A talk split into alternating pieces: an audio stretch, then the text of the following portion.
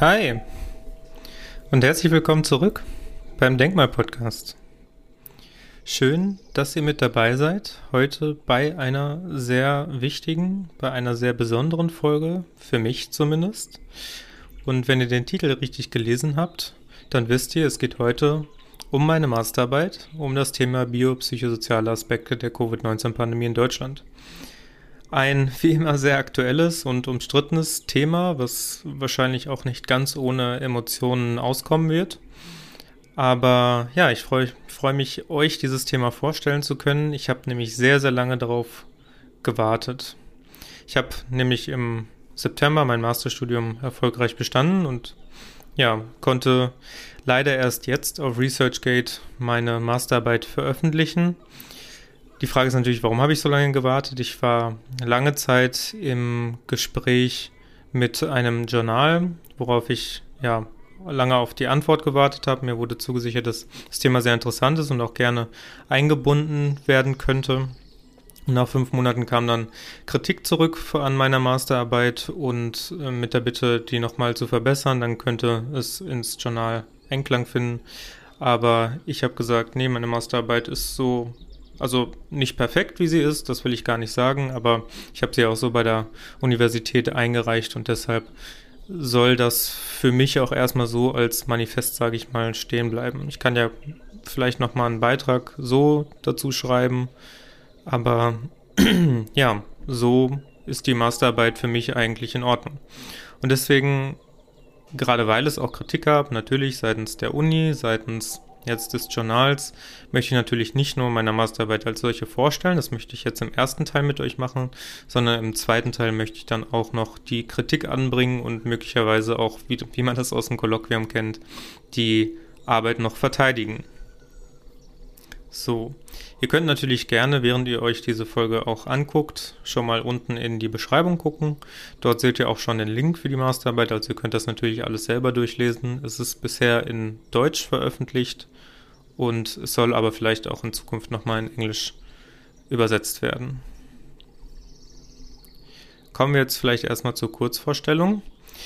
Wann habe ich die Masterarbeit eingereicht? Das war am 28. Juli 2021 wo bei der Londoner Metropolitan Universität und dem dazugehörigen Institut, was die London Metropolitan Universität hier in Deutschland vertritt, das Academic Institute for Higher Education. Und meine Masterarbeit hat 65 Seiten. Ich habe ca. 155 Quellen zusammengesucht für die Aussagen, die ich dort getätigt habe. Und ich habe mich eben theoretisch auseinandergesetzt, wie der Titel ja auch schon sagt, mit der Anwendung des biopsychosozialen Krankheitsmodells nach George L. Engel und habe das auf die Covid-19-Pandemie in Deutschland übertragen. All das, was ich hier jetzt sage, könnt ihr auch nochmal, das habe ich auch unten verlinkt, in meinem aktuellen Blogbeitrag auf meiner Webseite nachlesen. Welche Forschungsfragen habe ich innerhalb meiner Masterarbeit gestellt? Das waren zwei Stück. Zum einen habe ich gefragt, wie ist Covid-19 denn generell aus biopsychosozialer Perspektive zu beurteilen? Und als zweite Forschungsfrage habe ich mir ausgedacht, vielleicht mal ein bisschen mehr auf den Aspekt der nonpharmakologischen Interventionen noch einzugehen. Wie sind die denn äh, während der Covid-19-Pandemie in Deutschland aus biopsychosozialer Perspektive zu beurteilen? Was habe ich also gemacht, um die Forschungsfragen gebührend nach wissenschaftlichen Standards äh, ja, auszuwerten, beziehungsweise die Fragen, wenn möglich, zu beantworten. Ich habe eine Suchstrategie äh, ausgesucht und angewendet. Und das war zum einen nach den Kriterien der Cochrane Stiftung Deutschland. Die haben so einen Leitfaden zusammengestellt und haben gesagt, das und das braucht es, um eine systematische Analyse zu verfassen. Und als zweites habe ich gesagt, ich möchte die Studien auswerten nach dem Falsifikationismus des Wissenschaftsphilosophen Karl Popper. Also wer sich an den Falsifikationismus erinnert, Falsifikationismus bedeutet, es gibt keine perfekten Theorien, es gibt keine hundertprozentigen Wahrheiten, sondern wir versuchen bestehende Theorien immer durch neue Paradigmen abzulösen. Und das war jetzt in diesem Fall eben das biomedizinische Modell, was ich versucht habe zu widerlegen, durch das biopsychosoziale Modell. Natürlich darf bei der Arbeit auch kein Abstract, also keine Zusammenfassung fehlen und die möchte ich vielleicht auch noch zu Beginn einmal vorlesen, damit nochmal klar wird, was ich dann eigentlich in der Masterarbeit ja so gemacht habe und was ich herausgefunden habe. Also ich stelle euch schon ein bisschen auch die Conclusio vorab. Und dann möchte ich natürlich das, was ich auch gesagt habe, nochmal erklären. Ich möchte nochmal in das Thema tiefergehend einführen. Äh, ich möchte den Inhalt nochmal ganz genau vorstellen, also das biopsychosoziale Krankheitsmodell. Ich möchte die Forschungsfragen genauer mit euch klären und ja, dann vielleicht auch nochmal selber ein bisschen Kritik üben an meiner eigenen Masterarbeit und sozusagen nochmal eine Diskussion ähm, einleiten und vielleicht noch ein paar abschließende Ergänzungen dazu machen. Genau, zum Abstract. Zitat, die durch den Erreger SARS-CoV-2 ausgelöste Covid-19-Pandemie wird trotz neuer medizintheoretischer Erkenntnisse stets aus der Perspektive der Biomedizin bzw. des pathogenetischen Modells von Krankheit beurteilt. Die vorliegende Masterarbeit erläutert den Nutzen des biopsychosozialen Modells nach Engel 1977 als notwendige Erweiterung der Biomedizin zur Überwindung der Covid-19-Pandemie in Deutschland. Durch eine Suchstrategie nach den Kriterien der Cochrane Stiftung Deutschland und der wissenschaftstheoretischen Methode des Falsifikationismus nach Karl Popper sollen entsprechende Studien zur Covid-19-Pandemie in Deutschland ausgewertet und der aktuelle Wissensstand aufgezeigt werden. Zusammenfassend kann konstatiert werden, dass die autoregulativen Eigenschaften des Menschen durch das Immunsystem und andere Körpersysteme präventiv vor Covid-19 schützen. Die Covid-19-Pandemie ist primär durch Immunschwächen aufgrund von Alterung oder Komorbiditäten zu erklären. NPIs, also non-pharmakologische Interventionen, können die Anzahl an Infektionen verzögern, diese aber nicht verhindern. Der Effekt vieler Maßnahmen, Lockdown, nationale Teststrategie, Mund-Nasenschutz, muss dringend aufgearbeitet werden, um eine Nutzen-Schadenabwägung potenzieller Kollateralschäden gegenüber dem Infektions- und Erkrankungsrisiko zu gewährleisten. Die Risikokommunikation über SARS-CoV-2 ist verbesserungswürdig, da Modellrechnungen über exponentielles Wachstum und die Überlastung des Gesundheitssystems sowie Berechnungen über die Letalität des Erregers bisher unzureichend waren. Zudem können durch die zunehmende epidemiologische und virologische Abstraktion der Covid-19-Pandemie andere ebenso wichtige Bereiche vernachlässigt oder durch die Risikokommunikation sogar beeinträchtigt werden. Im Sinne des biopsychosozialen Krankheitsmodells ist die Gleichberechtigung der drei verschiedenen Bereiche des Menschen Soziales, Psychologie, Biologie unbedingt in dieser und zukünftigen Pandemien zu fokussieren.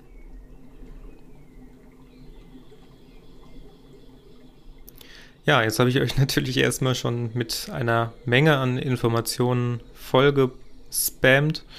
Ich werde das jetzt natürlich noch eingehende Erläuterung, erläutern, wie ich zu diesem Fazit zu dieser Zusammenfassung eigentlich gekommen bin. Und dazu möchte ich euch jetzt erstmal eine kurze Einführung geben. Wie ihr wahrscheinlich bereits wisst, habe ich ja im Mai und dann aktualisiert im Oktober 2020 meine Covid-19-Analyse verfasst. Ich habe mir aber als ich die Masterarbeit schreiben wollte, bewusst keine der Inhalte aus der Analyse genutzt, um meine Masterarbeit zu untermauern. Also ich habe da bewusst diese Trennung gemacht.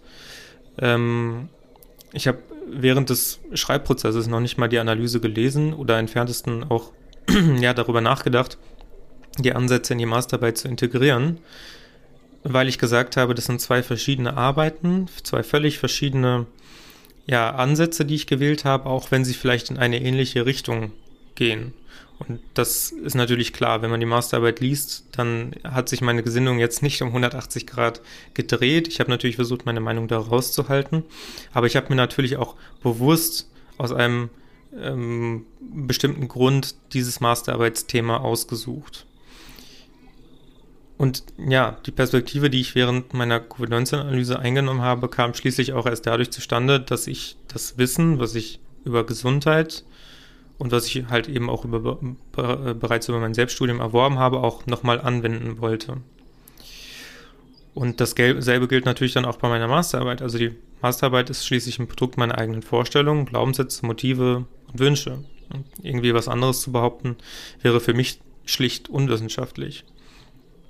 Und ich meine, wir sehen es ja auch anhand der Covid-19-Pandemie, dass Spezialisten, die in ein und demselben Fach ausgebildet wurden, trotzdem eine unterschiedliche Meinung haben, ohne dass jetzt einer von beiden vielleicht als unwissenschaftlich abgestempelt werden kann. Das ist nochmal ein anderer Bereich. Ja? Auf wissenschaftlicher Ebene gibt es zwei völlig verschiedene Ansätze, die trotzdem beide als valide nebeneinander stehen müssten. Das liegt meiner Meinung nach daran, welches Wissen auch zusätzlich zum Studium noch erworben wurde, welche Bedeutung dann bestimmten Aspekten des Lebens zugeordnet wird, also zum Beispiel Moral, Objektivität, Validität und eben welche Aspekte auch, äh, welche Perspektive auch versucht wird einzunehmen. Wer jetzt also zum Beispiel schon mal wissenschaftlich geforscht und gearbeitet hat, der weiß bestens, dass auch Studien ganz im Sinne ihrer eigenen Interessen, zum Beispiel Pharmaindustrie unterstützt diese Studie und Co., manipulierbar sind. Ja, also wer etwas anderes behauptet hat, der hat schlicht wenig Ahnung von Wissenschaft, weil natürlich kann man es so verschleiern, dass man am Ende nicht mehr merkt, ob da jetzt ein möglicherweise subjektiver Einfluss auf dieser Studie liegt. Und die ganzen Störvariablen, die Studien limitieren, gerade auch in Bezug auf die Covid-19-Pandemie, sind natürlich alle so massiv, dass man eigentlich nicht sagen könnte, ja, die eine Studie ist ähm, einwandfrei, die andere ist nicht einwandfrei, weil man kann es letztlich nie wissen. Man vertraut da ja auch irgendwo dem, dem Forscher. Das bedeutet natürlich nicht, dass wir uns nicht nur um eine möglichst sachliche, neutrale und offene Position bemühen sollten. Das ist ja der Kern der wissenschaftlichen Bestrebungen. Die Zeit, meiner Meinung nach, in welcher die exoterische Wissenschaft, also unsere westliche Wissenschaft, glaubt, dass es noch einen neutralen Beobachter gibt, ist aber schon länger vorbei. Nicht nur durch jetzt Experimente der Quantenphysik, durch erkenntnistheoretische und wissenschaftstheoretische Probleme, sondern auch ganz real erfahrbar. Ich verweise und packe es auch noch in die Beschreibung an dieser Stelle einfach mal auf die Bücher die Mechanismen der Skandalierung und so lügt man mit Statistik. Aber man muss ja sich nicht nur mit Statistik auskennen, um manipulieren zu können. Alleine schon das Wissen über Biologie würde reichen, um zu erkennen, dass der Mensch einfach so ein komplexes Lebewesen ist, dass man ihn ja nicht einfach so objektivieren kann. Ja, aber bevor ich jetzt zu tief da ins Detail gehe, gehe sicherlich wäre die Abstraktion der Wissenschaft auch nochmal einen eigenen Beitrag wert. Allerdings, ähm, ja, möchte, möchte ich oder wollte ich im Zuge meiner Masterarbeit einfach nochmal auf dieses grundsätzliche Problem hinweisen, was wir in der Wissenschaft haben, sodass vielleicht dann Missverständnisse auch einfach vorgebeugt werden. Weil auch ich bin ja nicht frei von subjektiven Eindrücken. Ich kann dies zugeben und gerade weil ich mir dann auch darüber bewusst bin, dass ich eine bestimmte Perspektive habe, kann ich versuchen, sie dir näher zu bringen und kann natürlich auch selber versuchen, davon Abstand zu nehmen. Wenn du mir deshalb nicht zuhören möchtest, ist das auch in Ordnung. Für einen wissenschaftlichen Diskurs braucht es aber letztlich für mich immer zwei offene Geister. Und ja, ich bin es dann nicht, der mich vor diesem Diskurs sozusagen verschließt. Naja, Diskursverweigerung ist ja auch was ganz Aktuelles, aber ja, bevor ich jetzt noch weiter abschweife, ähm, wollte ich das nur einmal äh, mitteilen, dass ich natürlich auch meine eigene Voreingenommenheit ein Stück weit anerkenne, was viele andere nicht machen würden, die sich Wissenschaftler schimpfen. Nun gut, kommen wir zum Inhalt und zu den Anfängen. Also, was habe ich dann eigentlich genau erforscht und wie bin ich vorgegangen? Nach der Themenfindung im März 2021 habe ich zuallererst das Exposé im April geschrieben und die Forschungsfragen aufgestellt. Dabei ging es mir dann vor allem darum, den aktuellen Stand zu charakterisieren und die Motive sowie den Nutzen der Masterarbeit zu erläutern. Ich habe dann eine Literatursuche zum Thema biopsychosoziales Modell nach George L. Engel durchgeführt und dadurch bin ich dann meiner Ansicht nach zu sehr erstaunlichen Ansichten und Erkenntnissen gelangt. Josef W. Egger, der Professor an der Universität Graz, hat es 2005 sehr, sehr gut auf den Punkt gebracht. Die von Engel postulierte Theorie von Gesundheit und Krankheit ist die derzeit kohärenteste Medizintheorie. Warum? Weil das alte pathogenetische biomedizinische Paradigma diverse medizintheoretische Probleme aufweist die eben insbesondere auch anhand der steigenden Kosten und Ressourcen im Gesundheitssystem sichtbar werden. Also das, was wir jetzt gerade mit der Corona-Pandemie erleben, ist ja so wirklich nur die Zuspitzung. Und herkömmliche Therapien nach dem biomedizinischen Paradigma, aber auch Methoden, scheinen hierbei nicht die ultimative Lösung zu sein, um diese weitere Steigerung ähm, ja, zu verhindern. Aber das biopsychosoziale Krankheitsmodell, kann man auch abkürzen mit BPSK, funktioniert auch einfach deshalb in der Theorie besser, weil es wirklich das ganze System Mensch mit all seinen Facetten berücksichtigt. Das bedeutet also, dass Biologie, Psychologie und Soziales als ein analoges Wirkgeschehen betrachtet werden, bei denen Störungen immer sozusagen gleichsam auftreten. Immer Biologie, Psychologie, Soziales. Das ist sozusagen eine Suppe. Und das biomedizinische Modell betrachtet demgegenüber Krankheiten hauptsächlich körperlich bzw. biologisch, was auch schon vom Begründer der Psychosomatik, Ture von Uexküll, sehr, sehr stark kritisiert wurde. So entstehen nämlich laut ihm überhaupt erst die Krise der Medizin im 21. Jahrhundert, denn der Mensch wird so behandelt, als ob er ein ja, Körper ohne Seele oder eine Seele ohne Körper sei.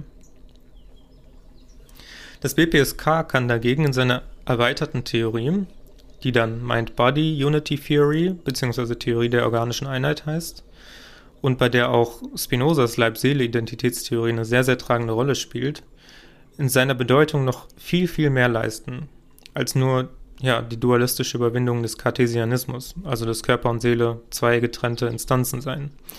Das BPSK bietet nämlich erstmals die Chance, die Klassifizierung von Krankheiten in psychosomatisch und nicht psychosomatisch zu überwinden und ein einheitliches semantisches Begriffssystem zu schaffen.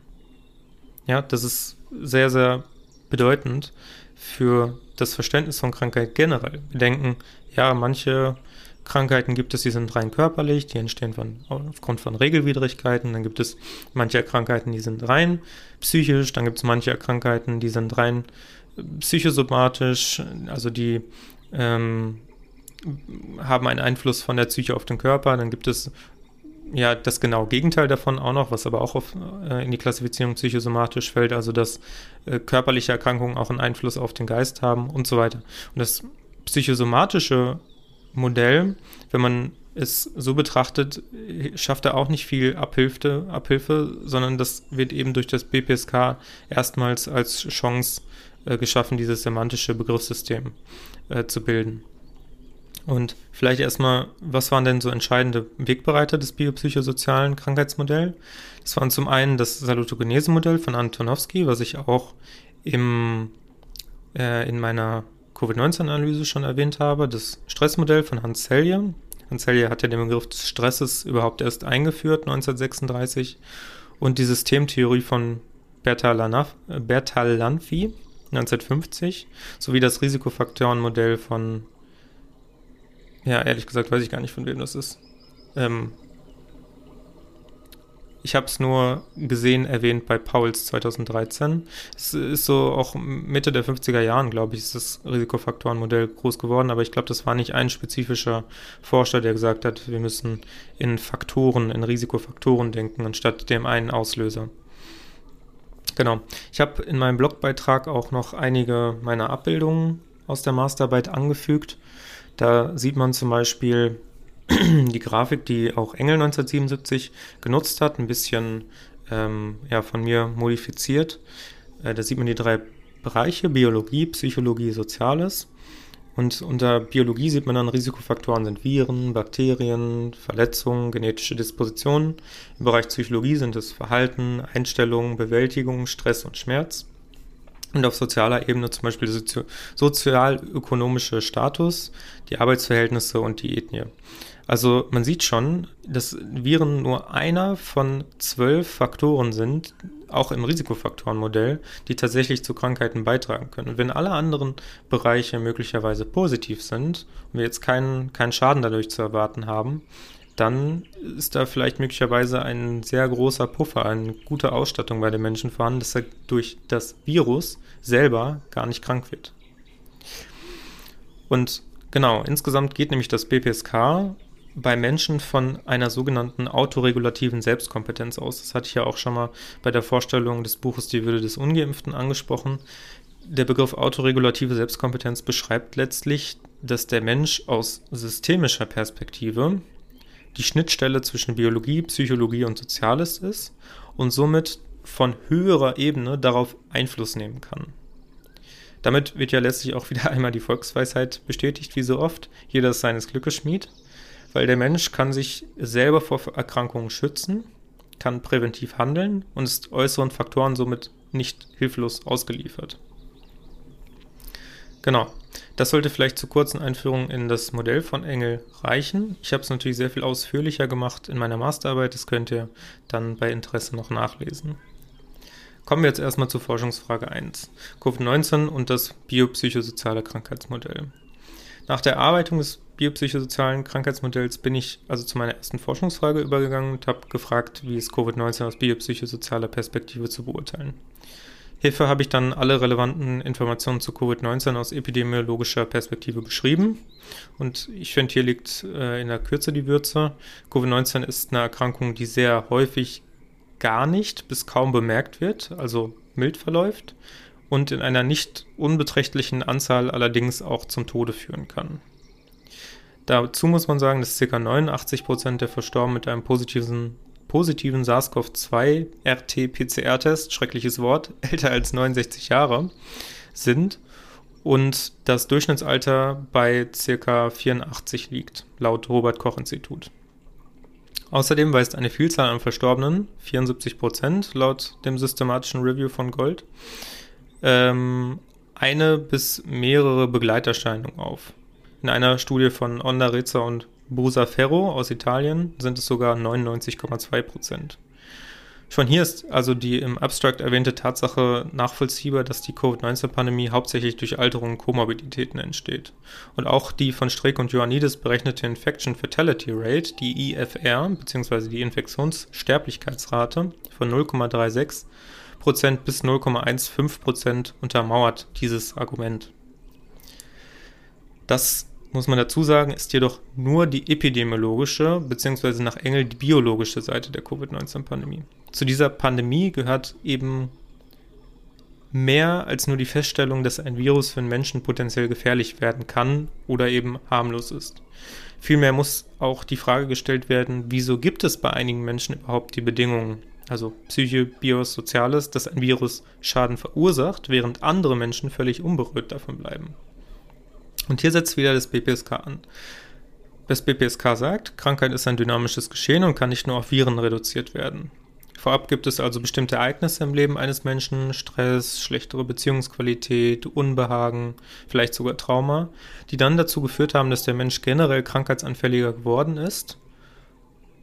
Und durch was? Das sagt das BPSK im Gegensatz zur Psychosomatik ist unerheblich, weil es einfach analog ist. Also man muss nicht mehr feststellen, auf welcher Ebene das ist. Das tritt immer auf allen drei Ebenen gleichsam ein. Also zentrale Folgerung, die auch die Mathematikprofessorin aus den USA, Naumova, zieht. Schaden entsteht nicht ausschließlich durch den Erreger SARS-CoV-2 und die Lungenerkrankung Covid-19, sondern auch durch die Mängel im Gesundheitssystem, die Misskommunikation, die durch Kriegsrhetorik verstärkt wird und die Angst, die davon abhält, rationale gesellschaftliche Lösungen zu finden. Ich möchte hier an dieser Stelle einmal auch ein Zitat aus meiner Masterarbeit Seite 18 bis 19 geben. Die evolutionären Überlegungen zur grundsätzlichen Funktionsweise von organischen Einheiten decken sich auch mit der biologischen Entdeckung des Selbsterhaltungstriebs (Autopoiesis) von Lebewesen. Diese als grundsätzlich betrachtete Eigenschaft von Lebewesen führt nicht nur zum Überleben und zur Arterhaltung, sondern auch zu Diversität innerhalb des Evolutionsprozesses (Symbiogenese damit wird erstmals erklärbar, dass die Vielfalt der Lebewesen auf dem Planeten Erde nicht nur auf Konkurrenz und Egoismus zurückzuführen ist, sondern auch auf die Integration und Zusammenarbeit. Der Auslöser von viralen Erkrankungen sollte somit nicht kausal auf die Infektion mit einem Virus zurückgeführt werden, sondern in Bezug auf die mangelnde Anpassung des Immunsystems an die Umgebung durch psychosoziale Faktoren wie Stress oder fehlende Bewältigungsstrategien, Coping-Strategien, untersucht werden.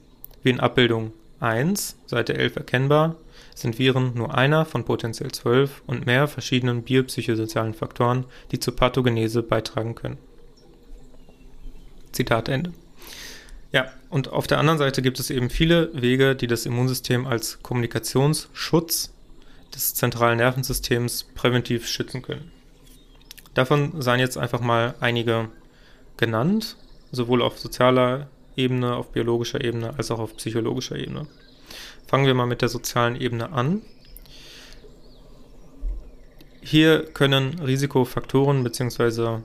Ja, sein oder Risikofaktoren verhindert werden, indem Verwundbarkeit und Stigmatisierung erkannt wird, Freundschaften und Beziehungen gepflegt werden und soziokulturelle Faktoren gefördert sowie sozialer Stress reduziert werden. Auf biologischer Ebene kann man empfehlen, körperlicher Stress bzw. oxidativen Stress zu reduzieren, Mangelernährung vorzubeugen, zum Beispiel Vitamin D ist ja ein großes Thema in letzter Zeit geworden, und, aber auch natürlich andere Vitamine und Mineralstoffe, die ebenfalls eine solche potenzielle Wirkung wie Vitamin D entfalten können, Zink, Vitamin A zum Beispiel. Und einen gesunden Lebensstil zu führen, Vorerkrankungen zu vermeiden, was ich meine eigentlich klar sein sollte, aber natürlich auch Sport und Entspannung zu fördern. Auf psychologischer Ebene psychosozialen Stress vermeiden, Resilienz aufbauen, emotionales Wohlbefinden fördern, Therapie und Schutz suchen sowie Natur aufsuchen. Übrigens, alle Quellen natürlich finden sich in meinem Blogbeitrag oder auf der Webseite. Das nenne ich jetzt nicht jedes Mal dazu, das wäre ein bisschen zu aufwendig. Und übrigens, was auch ganz wichtig dabei ist und was man nicht vergessen darf, häufig wird ja das Schreckgespenst ähm, Corona auf Long-Covid erweitert. Aber was Long-Covid letztlich eigentlich ist, ist noch gar nicht so genau erforscht. Long-Covid könnte sich nämlich letztlich auch einfach als Pandemic Fatigue, also Pandemieerschöpfung herausstellen oder auf einen ungesunden Lebensstil vor der Infektion mit SARS-CoV-2 zurückzuführen sein. Also zum Beispiel Man Mangelernährung. Jedenfalls ist Long Covid für mich eine ziemliche Mediengeschichte. Ich habe letztens den netten Begriff Presseente gehört, die sich ja wissenschaftlich nicht gut decken lässt. So haben beispielsweise in der Studie von Zudra et al. nach zwölf Wochen nur noch 2,3 Prozent der Probanden überhaupt Symptome. Also Erwachsene. Gab jetzt auch letztens wieder eine neue Studie bei Kindern, die hat gezeigt, 0,8 Prozent der Kinder haben nach längerem, also nach über zwölf Wochen überhaupt noch Symptome. Und das ist natürlich ja, es ist jetzt nicht so, als ob das der Teufel ist, den wir hier an die Wand malen müssten. Wir wissen bei Influencer zum Beispiel auch nicht, wie hoch die, ähm, wie hoch das Risiko ist, Spätkomplikationen dadurch zu entwickeln. Und es kommt eben immer viel darauf an, wie man selber vorher natürlich schon gelebt hat. Und ja, wo Karl Lauterbach also seine Zahlen hernimmt, insbesondere auch bei Kindern, was wie gesagt, noch wesentlich schwieriger ist, das weiß ich ehrlich gesagt auch nicht. Also ich gehe aufgrund der Aktualität bei ihm ähm, und seiner emotionalen Anteilnahme von einem sehr starken kognitiven Bias aus. Aber ja, er ist eben kein Wissenschaftler, er ist Politiker. Und um ein kleines Fazit zur ersten Forschungsfrage zu ziehen, ich habe herausgefunden, bei SARS-CoV-2 und Covid-19 muss man das Rad nicht neu erfinden. Angst ist in dieser Situation weniger hilfreich als die allgemeine Motivation, das Immunsystem zu stärken. Forschungsfrage 2. Nach der ersten Forschungsfrage habe ich mich dann ja, der zweiten Forschungsfrage gewidmet, die nochmal zur Wiederholung lautete, wie sind die nonpharmakologischen Interventionen während der Covid-19-Pandemie in Deutschland aus biopsychosozialer Perspektive zu beurteilen? Dieser Teil meiner Masterarbeit nimmt wohl am meisten Platz ein, da ich hier relativ viel zu erforschen hatte. Insbesondere habe ich halt die nationale Teststrategie, den Lockdown die und Nasenschutzverordnung untersucht. Vorweg, es gibt wenig Evidenz aus Deutschland, also aus Deutschland selber, um die Maßnahmen in Deutschland zu rechtfertigen. Man kann sich natürlich Studien aus anderen Ländern suchen, aber das ist natürlich nicht dasselbe. Es gibt zum Beispiel bis heute keine einzige äh, Placebo-Gruppe zu den Masken, also dass Masken mal in einer Stadt zurückgenommen wurden, äh, überall und in der anderen wurde es, ähm, ja, war es weiterhin obligatorisch und so konnte man natürlich nicht feststellen, ob jetzt auf übergreifender Ebene tatsächlich die Masken einen entscheidenden Beitrag geleistet haben. Und selbst das RKI fasst letztlich ja, nur Ergebnisse aus anderen Ländern auf und gibt dann aufgrund dessen der Regierung Empfehlungen, was ich ja für, wie gesagt, sehr schwierig halte. Es gibt eigentlich nur eine Studie zu dem Zeitpunkt, ähm, oder es gab nur eine Studie zu dem Zeitpunkt, wo ich die Masterarbeit geschrieben habe, ähm, in Deutschland von Wieland, die die Kriterien guter Evidenz erfüllt haben. Und diese kam zu dem Schluss, dass der Rückgang der Infektions- und Erkrankungszahlen durch freiwillige Verhaltensänderungen und die Vermeidung von Massenveranstaltungen zu begründen ist. Und zu ähnlichen Ergebnissen kommt auch eine Analyse von Forschern der Ludwigs-Maximilian-Universität München, und zwar Kauermann, Küchenhofen, Berger, sehr bekannte, die sehr bekannten Kodak-Berichte. Und in dieser Analyse wird auch die Problematik der Störanfälligkeit der 7-Tage-Inzidenz gegenüber dem R-Wert aufgeführt, der medial hochgehalten wird. Eine sehr wichtige Abbildung, die ich mit in die Masterarbeit reingenommen habe, ist das Kausalschleifendiagramm, das ich in Anlehnung an Clement gestaltet habe. Und hierbei wird sehr, sehr stark die Komplexität der Maßnahmen deutlich. Die Wirkungen von nonpharmakologischen Maßnahmen auf allen Ebenen, Gesellschaft, Ökonomie, Ökologie, Soziales, zu verstehen, ist laut, diesen, laut dieser Abbildung, wenn man es einmal so sieht, vielleicht ein Ding der Unmöglichkeit. Deshalb wird in dieser Abbildung auch die Komplexität schon maximal reduziert. Ja, obwohl sie so kompliziert aussieht, ist das schon maximal reduziert, um die Auswirkungen der NPIs überhaupt irgendwie begreifbar zu machen. Nur zum Verständnis, diese Abbildung liefert also keineswegs eine vollständige und realitätsnahe Auffassung der Wirklichkeit, aber scheint gerade irgendwie das Beste zu sein, was wir haben. Also man sieht in dieser Abbildung nochmal kurz erklärt die vier Bereiche, Ökonomie, Ökologie, individuelles Gesellschaft. Und im, im, Zentrum befinden sich die non-pharmakologischen Maßnahmen und welche Auswirkungen sie haben. Also wenn man zum Beispiel in den Bereich der Ökonomie hineingeht, was haben die non-pharmakologischen Maßnahmen für eine Auswirkung auf die internationalen Reisebeschränkungen, die Reisebeschränkungen auf den internationalen Handel, der Handel auf die Wirtschaft, ähm, die Wirtschaft auf die Arbeitslosenrate, die Arbeitslosenrate auf die finanzielle Toxizität. Und von der finanziellen Toxizität geht es dann natürlich wieder in den individuellen Bereich hinein. Also welche Auswirkungen hat die finanzielle Toxizität auf die Möglichkeiten einer gesunden Ernährung, auf Angst, Panik und Depressionen? Ähm, ja, was haben dann Angst, Panik und Depressionen wiederum für einen Effekt auf die mentale Gesundheit, die mentale Gesundheit auf das Immunsystem, äh, das Immunsystem dann wiederum auf die Gesellschaft, auf die immunisierte Bevölkerung und so weiter. Also das ist ein riesiges, äh, miteinander verbundenes ähm, Diagramm, eine schöne Abbildung, die zeigt, ja, es ist sehr, sehr, sehr komplex, was die non-pharmakologischen Interventionen letztlich für eine Auswirkung auf alles haben. Und ja, eben durch das BPSK wird klar, Veränderungen auf einer Ebene, Biologie, führen auch zu Auswirkungen auf den anderen beiden Ebenen, Psychologie und Soziales. Das heißt, Maskentragen ist nicht nur eine biologische Herausforderung, sondern auch eine psychologische und soziale. Lockdowns sind nicht nur psychische Herausforderungen, sondern auch biologische und soziale. Und auch Kontaktbeschränkungen sind nicht nur soziale Herausforderungen, sondern auch biologische und psychologische. Und die Vielzahl an Maßnahmen, die erlassen wurde, um das Virus zu stoppen, haben uns vielleicht am Ende ein Eigentor geschossen. Nicht nur, weil aufgrund der Komplexität der dynamischen Kontrollen ganzer Gesellschaften unmöglich sind, Stichwort Soziodynamik, Chaostheorie, Komplexitätstheorie, sondern auch, weil sie fatal sein können. Die, die Kollateralschäden werden ja kaum beachtet, vermutlich weil ja auf die Pandemie eben mit dem veralteten biomedizinischen Paradigma reagiert wurde obwohl sie jetzt schon immens hoch sind. Und hier möchte ich wieder meine Masterarbeit zitieren. Diverse Forschergruppen kommen inzwischen auch zu dem Schluss, dass NPIs wie Lockdowns und Kontaktbeschränkungen in Deutschland vermehrt zu Gewalt, Angst, Distress, depressiven Symptomen, verringerter Autonomie, verminderter Beziehungsqualität und allgemein schlechterer mentaler Gesundheit, insbesondere auch bei Kindern und Jugendlichen, beigetragen haben.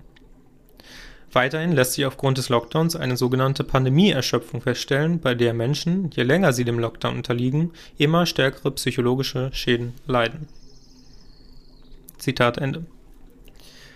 Ich möchte nochmal darauf hinweisen, eine Übersicht zu den Studienergebnissen äh, psychosozialer Kollateralschäden findet sich in, den, in der Übersichtstabelle in meiner Masterarbeit auf Seite 43. Also ich habe zu jeder Forschungsfrage am Ende der jeweiligen Forschungsfrage eine Übersicht mit allen Studienergebnissen gemacht, die ich durch die systematische Suche entdeckt habe und ausgewertet habe. Hervorheben möchte ich zum einen noch das Deutsche Netzwerk für evidenzbasierte Medizin, welches auch schon 2020 hervorragende Fragen gestellt hat, die darauf zielten, die bestehende Evidenz zu den Maßnahmen und der nationalen Teststrategie in Deutschland zu hinterfragen. Und ja, in meiner Masterarbeit findet sich hier auch eine Abbildung zu, Seite 31. Und man merkt eben an dieser Grafik, dass das Infektionsgeschehen, insbesondere auch die 7-Tage-Inzidenz, eigentlich nicht besonders hilfreich ist, um die Covid-19-Pandemie zu überwinden. Teils sogar sehr fehleranfällig. Vielleicht ist dieser Wert sogar hinderlich. Ich meine, das Infektionsgeschehen lenkt von wirklich wichtigen Markern wie der Hospitalisierungsrate und den Todesfällen ab. Das haben wir ja jetzt immer noch. Es wird immer noch auf die Inzidenz geschaut, anstatt auf die Hospitalisierungsrate. Und nichtsdestotrotz, es lässt sich natürlich konstatieren, dass die Modellrechnungen, der eine Überlastung des Gesundheitssystems prophezeiten, wie etwa Barbarossa et al. oder Belousova, stets ungenügend waren und nie eingetreten sind. Was sie auch nicht durch das Präventionsparadox erklären lässt. Das ist ganz wichtig zu verstehen. Das Präventionsparadox, das habe ich auch nochmal in meiner Masterarbeit erwähnt, ist keine Erklärung dafür, dass Modellrechnungen nicht eintreten. Und ja, das Ziel der Vermeidung der Überlastung des Gesundheitssystems kann eigentlich schon lange kein Grund mehr für die Erlassung von NPIs sein. Das war schon bei Delta so, das war schon bei Alpha so und jetzt bei Omikron ist es nur noch sehr viel offensichtlicher. Und ich meine, Herr Lauterbach hat ja letztens nochmal gesagt, wir hatten nie eine Überlastung der Gesundheitsbereiche. Ähm, Deswegen, ja. Hier sollte auf jeden Fall zukünftig mehr Skepsis gegenüber solchen Prognosen und wissenschaftlichen Modellierungen herrschen, um einfach Angst und Panik zu vermeiden, was wiederum, wie aus dem Kausalschleifendiagramm hervorgeht, die Geschwindigkeit politischer Entscheidungen verringern würde, mit der Maßnahmen erlassen und Folgeschäden produziert werden.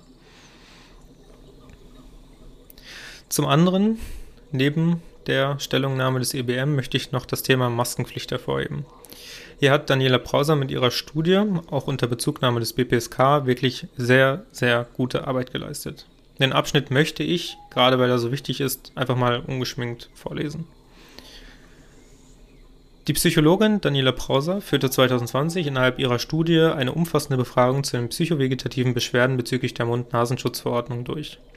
Mit besonderem Verweis auf das biopsychosoziale Krankheitsmodell nach George L. Engel, bei ihr biopsychologisches Modell genannt, erklärt sie die Wechselwirkungen zwischen psychologischen und physiologischen Prozessen über die subjektive Intensität von psychovegetativen Stressreaktionen. So können Masken theoretisch zu einem durch die Kognition bedingten Stressfaktor werden, der sich dann auch, zum Teil über die Atmung, nachteilig auf den Körper auswirkt. Diese Annahme hat sich auch in der repräsentativen Umfrage von Browser bestätigt. Über 60 Prozent der Teilnehmer von 1010 Fragebögen leiden unter aversionsbedingtem MNS-Vermeidungsbestreben, sozialem Rückzug, herabgesetzter gesundheitlicher Selbstfürsorge bis hin zur Vermeidung von Arztterminen oder der Verstärkung vorbestandener gesundheitlicher Probleme, zum Beispiel posttraumatische Belastungsstörungen, Herpes, Migräne. Laut Browser zeige sich die Dringlichkeit der Überprüfung der Mund-Nasen-Verordnung auch in der Regelmäßigkeit des Gebrauchs der Maske, der regelmäßige psychovegetative Reaktionen zu schwerwiegenden Krankheiten oder schweren psychosozialen Folgen beitragen können. Zu ähnlichen Ergebnissen wie Browser kam auch eine deutsche Forschergruppe. Das Review von Kieselinski et al umfasst 44 zumeist experimentelle Studien und stellt relevante Nebenwirkungen der MNS-Verordnung mit medizinischen Konsequenzen für Mund-Nasen-Schutzträger fest. Die objektivierte Auswertung ergibt nicht nur kurzfristige Veränderungen in der Atmungsphysiologie mit signifikantem Sauerstoffabfall und CO2-Anstieg, Auftreten von Atemstörungen, Erschöpfung und Kopfschmerzen, sondern auch mögliche langfristige Auswirkungen. Der durch die Masken resultierende Anstieg an CO2 könnte langfristig zu Hyperkapnie führen, ein Phänomen, welches laut Kieselinski et al. und Zickter et al. auch in der Pathogenese von Zivilisationserkrankungen relevant ist. Zitat Ende. Ja, in Anbetracht dieser Ergebnisse ist die Ablehnung des Eilantrages von Browser gegen die Maskenpflicht vor dem Verwaltungsgericht Berlin höchst erstaunlich. Die Begründung ist indiskutabel unzureichend und zeigt einmal mehr, dass in Deutschland eigentlich kein Interesse an einer integrativen Sicht auf Gesundheit mit einer erweiterten Medizintheorie nach Engel besteht. Denn die Ablehnung oder ja, die Ablehnung des Eilantrages wurde wie folgt begründet. Ein Eingriff liegt nicht bereits vor, wenn nur das psychische oder seelische Wohlbefinden betroffen ist, vielmehr muss die körperliche Unversehrtheit tangiert sein. Ja, zu, zum Fazit zur, also ich lasse das einfach mal unkommentiert stehen. Zum Fazit des, der zweiten Forschungsfrage. Eine Nutzen-Schaden-Abwägung von Maßnahmen muss dringend auch auf nationaler Ebene berücksichtigt und aufgearbeitet werden, um potenziellen Schaden zu vermeiden.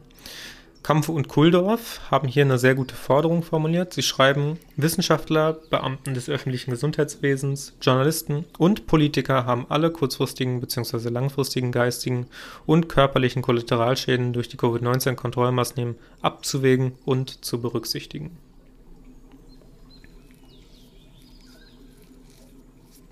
Kommen wir zur Diskussion. Schlussendlich habe ich dann nach den Forschungsfragen und den Übersichtstabellen der Forschungsergebnisse den Diskussionsteil geschrieben. Dazu gehörten unter anderem ein Fazit, aber auch Operationalisierungen zukünftiger Forschungsfragen und Stärken sowie Limitationen dieser Arbeit. Ideen für zukünftige Forschung habe ich in drei Punkte untergliedert. Zum einen könnte man die Rolle des Immunsystems in Beziehung zu anderen internalen und externalen Systemen als Schutz vor Covid-19 äh, hervorheben. Internale Systeme sind zum Beispiel das Mikrobiom, das endokrine System, das zentrale Nervensystem und externe Systeme sind beispielsweise Beziehungen, Gesellschaft, Umwelt und so weiter. Der zweite Punkt war die Auswirkungen durch die Internalisierung von sozialen Werten, die durch die Covid-19-Pandemie in Deutschland entstanden sind und dessen Auswirkungen auf die biopsychosoziale Gesundheit. Ja, Internalisierung bedeutet die Verinnerlichung von ja, zum Beispiel sozialen Werten durch die Gesellschaft. Also dass hier ein gesellschaftliches Konstrukt aufgebaut wird, was dann verinnerlicht wird bei einem Menschen, sodass dieser Mensch letztlich auch darunter leiden kann, dass bestimmte soziale Zwänge zum Beispiel herrschen. Und als dritten Punkt habe ich angeführt, der Einfluss medialer Berichterstattung über Pandemien auf das psychische, physische und soziale Wohlergehen und die Krankheitsanfälligkeit. Also welche, welchen Einfluss hat denn eigentlich die Presse auf den, das eigene Wohlbefinden, auch möglicherweise auf die Krankheitsanfälligkeit. Also vielleicht hat die ständige Angstmache, oder ich würde es sogar mal als sehr wahrscheinlich titulieren, ähm, zu einer verminderten Abwehr gegenüber SARS-CoV-2 geführt. Weil Angst letztlich sehr viel krankheitsanfälliger macht. Ich habe dann letztlich noch eine Übersicht auch im Blogbeitrag eingefügt zu den Stärken und Limitationen dieser Arbeit. Das ist sehr wichtig. Es darf ja keine Masterarbeit oder keine wissenschaftliche Arbeit auch ohne die Analyse eigener Limitationen ähm, veröffentlicht werden oder sollte zumindest nicht. Ich werde die Limitationen natürlich nur von meiner Seite hier erstmal beleuchten und dann bei einer zukünftigen, einem zukünftigen zweiten Teil zu meiner Masterarbeit werde ich dann nochmal Kritik von außen beleuchten. Aber erstmal zu den Stärken. Die Stärken dieser Masterarbeit waren zum einen die Kontextualisierung verschiedener Hypothesen in eine übergreifende Medizintheorie, also dass ich verschiedene Bereiche des menschlichen Erlebens analysiert habe und das auf das BPSK angewendet habe. Zum anderen, dass, zum anderen, dass es eben eine sehr ausgewogene Suchstrategie und Auswertung war, gerade weil ich eben eine sehr, ja, ähm, ich will nicht sagen ruhmreiche, eine sehr ähm, nützliche und, ähm, wie drücke ich das aus, eine eine sehr, ja, es ist letztlich eine sehr ausgewogene Suchstrategie durch die Cochrane Stiftung in Deutschland, die als das evidenzbasierte, äh, als die evidenzbasierte Plattform gilt. Dann noch eine Stärkung dieser Masterarbeit war, dass ich auch eine Übersicht zu den Studienergebnissen eingeführt, eingefügt habe, äh, dass ich eine Reflexion einer Nutzen-Schaden-Abwägung vorgenommen habe, soweit das eben möglich war in die, innerhalb dieses Rahmens und dass ich auch nochmal die, die Komplexität des Geschehens dargestellt habe.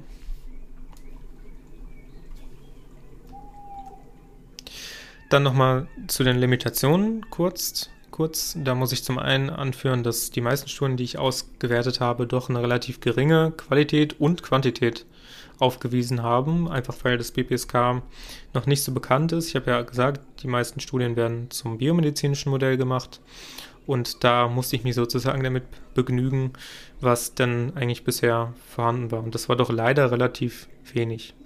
Zum anderen hätte ich meine Masterarbeit noch gerne sehr, sehr viel länger gemacht. Ich hätte gerne sehr viele mehr Aspekte mit eingebracht. Das war mir leider nicht möglich, weil es eben die formale Vorgabe gab, maximal 15.000 Zeichen inklusive Abstract.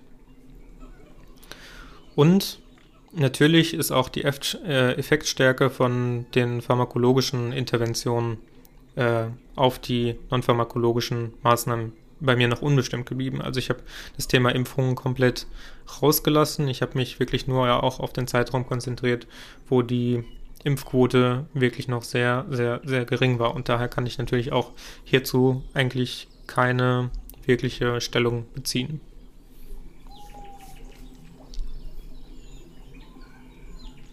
Jetzt noch zum Abschluss ein paar Ergänzungen.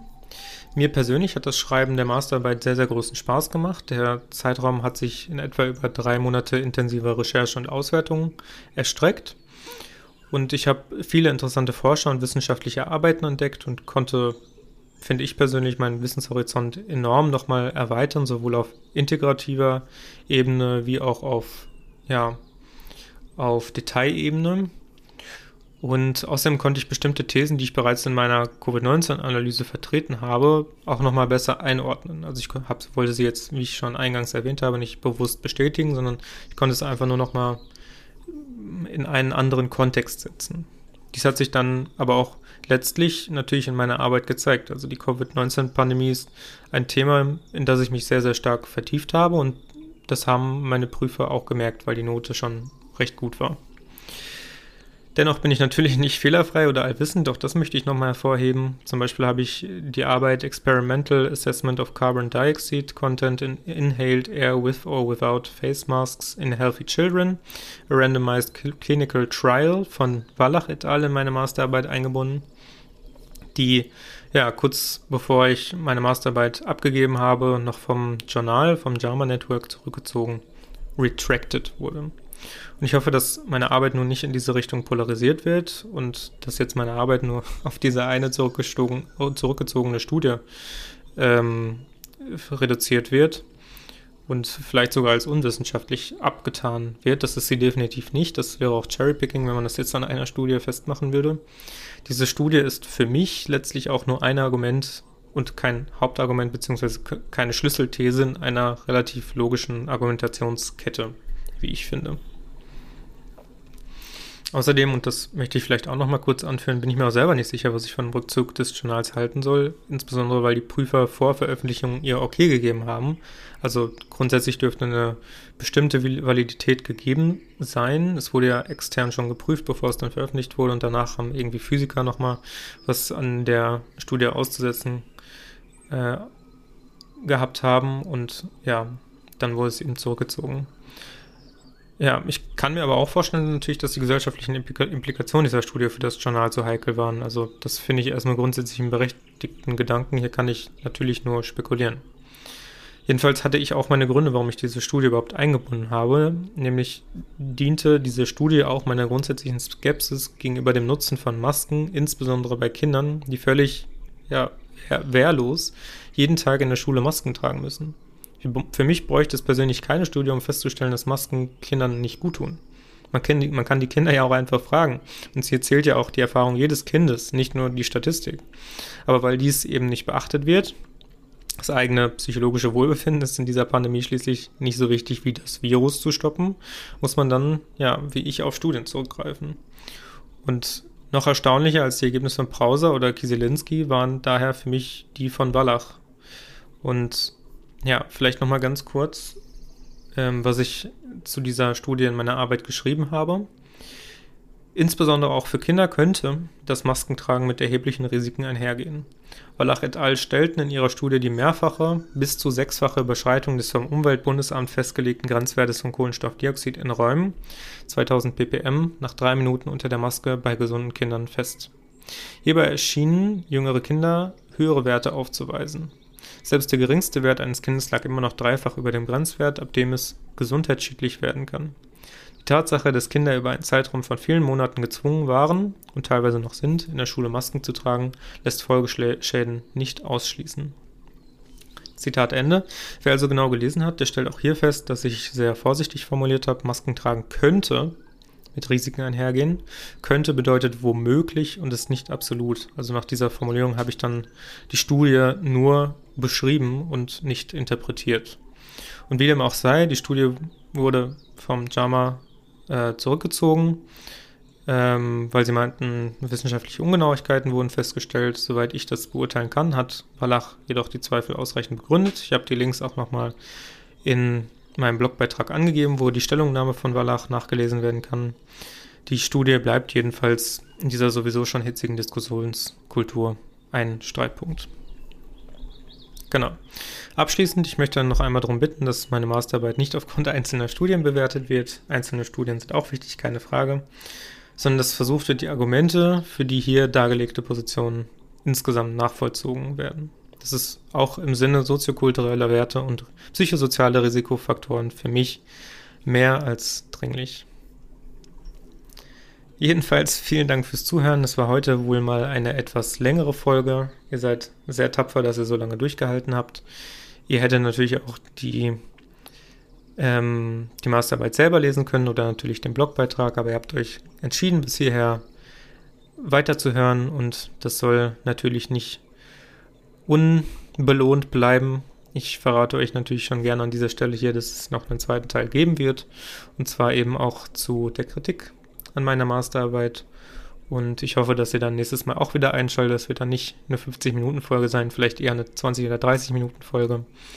Und genau, ich freue mich, wenn ihr Rückmeldungen für mich habt zu meiner Masterarbeit, zu dieser Folge, zu meinem Blogbeitrag, was auch immer. Und ich freue mich, wie gesagt, wenn ihr nächstes Mal wieder einschaltet und verbleibe erstmal mit einem Gruß und sage bis zum nächsten Mal. Ciao, ciao.